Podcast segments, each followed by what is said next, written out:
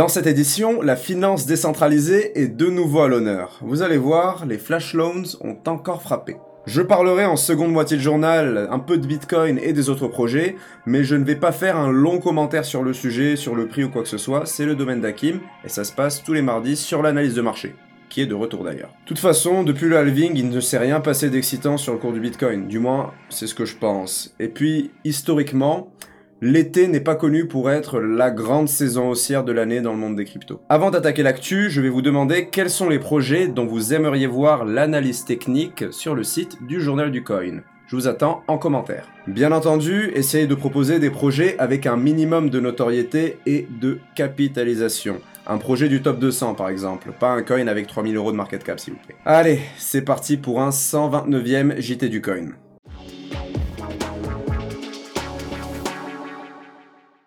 Bon, vous vous rappelez des flash loans, ou pré-instantanés. J'en donnais la définition au JT 127. Je disais aussi qu'il y avait de fortes chances que l'on assiste à des hacks sur les protocoles de défi. Après tout, c'est un secteur émergent. Et eh bien voilà que deux semaines plus tard, on a droit à un nouveau hack sur un protocole de défi, rendu possible grâce aux flash loans. Encore. Ce sont environ 500 000 dollars qui ont été extraits du protocole de défi Balancer. Je vais essayer de vous expliquer ce qui s'est passé, ce que le hacker a fait. C'est un vrai génie. Il faut d'abord savoir que l'attaque en question repose sur un coin déflationniste, le Statera. À chaque fois que vous faites une transaction avec Statera, 1% du montant impliqué dans la transaction est détruit. Je vous le disais, c'est un coin déflationniste, mais le protocole Balancer, lui, ignore ce paramètre, ignore la suppression de 1% du montant impliqué sur les transactions de Statera. Le dimanche dernier, le hacker contracte un flash loan de 104 000 Ethers, soit environ 23 millions de dollars. En gros, le hacker a programmé 24 énormes flash loans Ether, Statera, Statera, Ether afin de vider le solde de Statera du protocole Balancer. Vous comprenez la logique, on a 1% du montant de Statera impliqué dans les transactions qui disparaît, il a programmé des transactions aller-retour avec ses flash loans qui remboursent les Ethers, mais les Statera à chaque fois eux diminués. Le problème, c'est que le protocole Balancer, lui, n'a pas pris en considération la suppression des Statera. Pour lui, le montant qui était euh, restitué en Statera ne perdait pas 1% sur chaque transaction. Donc Statera, le solde de Statera sur le protocole Balancer reste le même, alors qu'en réalité, il est beaucoup plus faible. Il a utilisé d'énormes montants pour aspirer plus vite la balance, en fait, le solde du pool, tout simplement. Donc le protocole pense avoir plein de statera, mais en réalité, il en a beaucoup moins. Il n'a donc pas mis à jour le prix, alors que la supply a été drastiquement réduite. Après ce travail d'artiste, le hacker a employé une fonction permettant de mettre à jour le prix du jeton selon le solde existant sur le pool du protocole. Vu qu'il n'y avait quasiment plus de Statera, le prix par jeton a explosé. Le hacker a utilisé la plus petite subdivision de Statera, le Waysta, ce qui représente un milliardième de Statera, afin d'obtenir d'autres jetons sur le protocole Balancer. Vu que le Way de Statera c'est extrêmement petit, on ne peut pas faire 1% d'un Way de Statera. À chaque transaction, tout le montant impliqué disparaît. C'est ce qui a permis à l'attaquant de répéter le cycle plein de fois et de vider les pools du protocole Balancer. Il a pu échanger ses Statera contre plein de Wrapped Ethereum, Link, Synthetix, pour à la fin les transformer contre de vrais Ethers sur Uniswap. Quand je dis de vrais Ethers, hein, un Wrapped Ether c'est aussi un Ether. Et c'est ainsi que le hacker a amassé plus de 500 000 dollars.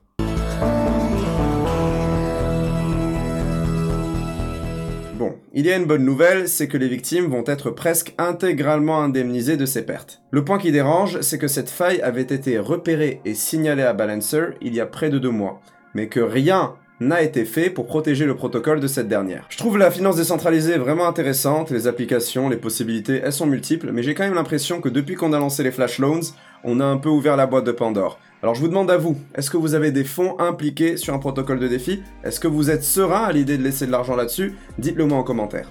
On va maintenant parler d'un autre protocole, c'est le protocole numéro 1 par capitalisation de l'univers de la finance décentralisée. Je vous parle ici de Compound.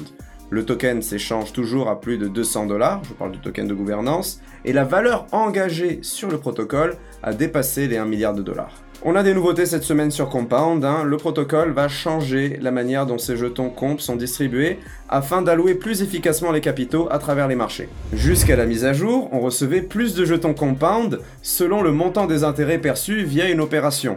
Ainsi, des gens allaient s'exposer aux marchés les moins liquides, comme celui du BAT, pour rafler un maximum de jetons compound, vu que les intérêts y étaient plus élevés à la base. C'est donc sans surprise que le marché du Basic Attention Token est vite passé en tête. Mais désormais avec la mise à jour, le taux d'intérêt n'impacte plus la récompense. Ce fameux token de gouvernance compound que tout le monde s'arrache reste majoritairement détenu par des entreprises de capital risque, ce qui suggère que la gouvernance du protocole n'est pas encore très décentralisée. Ces entreprises ont le monopole sur la gouvernance pour le moment, mais reste à voir comment le jeton va se distribuer sur les prochains mois. Ce fameux jeton compound que tout le monde s'arrache reste majoritairement détenu par de grandes entreprises et des entreprises de capital risque, ce qui suggère que la gouvernance n'est pas encore très décentralisée sur le protocole. Ces entreprises ont donc le monopole sur la gouvernance pour le moment. Reste à voir comment le jeton se distribue sur les prochains mois. Allez, fini la défi, on passe aux autres titres. La monnaie fiduciaire du Zimbabwe échoue encore. Le Zimbabwe, c'est un pays d'Afrique australe très pauvre qui est connu pour son inflation légendaire, mais aussi pour ses magnifiques paysages. C'est là-bas que l'on a imprimé ces célèbres billets de 100 000 milliards de dollars qui en 2008 ne suffisaient même pas pour acheter un œuf. On parlait à l'époque d'une inflation de 2,2 millions de pourcents. Le gouvernement a lancé un nouveau dollar en février 2019 et celui-ci connaît déjà une crise d'hyperinflation. Je vous donne le chiffre, 750%. Pour répondre à ce dérapage monétaire, la Banque centrale du Zimbabwe a demandé l'interruption immédiate de toutes les transactions sur téléphone mobile et l'arrêt de la bourse nationale. Selon le président du pays, les compagnies de paiement mobile et la bourse conspirent pour saboter le dollar zimbabwéen. Bref, l'interdiction n'est pas encore respectée par tous les opérateurs, mais une chose est certaine, c'est que cette situation a profité à Bitcoin. La devise est plus demandée que jamais et il faut aujourd'hui payer un supplément de 20% par rapport au taux des grands exchanges pour s'en approprier au Zimbabwe. C'est souvent difficile pour les pays comportant la lettre Z, et il faut maintenant espérer que le Zimbabwe ne connaisse pas une évolution vers une crise plus importante. S'il y a du nouveau sur cette situation, je vous tiendrai informé. Deuxième titre, la supply du plus grand des stablecoins, l'USDT, vient de dépasser les 10 milliards d'unités. Clairement, malgré toute la controverse autour des réserves réelles derrière le dollar Tesser, la demande n'a cessé de croître. Elle n'a d'ailleurs jamais été aussi forte. Pour vous donner une échelle, le concurrent le plus proche de l'USDT, c'est l'USDC. Et dites-vous qu'il n'y a que 1 milliard, à peine plus de 1 milliard de jetons d'USDC qui ont été émis. C'est une énorme différence et je souhaite de tout cœur qu'il n'arrive rien de mauvais à Bitfinex parce que si l'USDT venait à disparaître, les conséquences sur la crypto-économie pourraient être très mauvaises. Troisième titre, les cartes crypto.com fonctionnent de nouveau.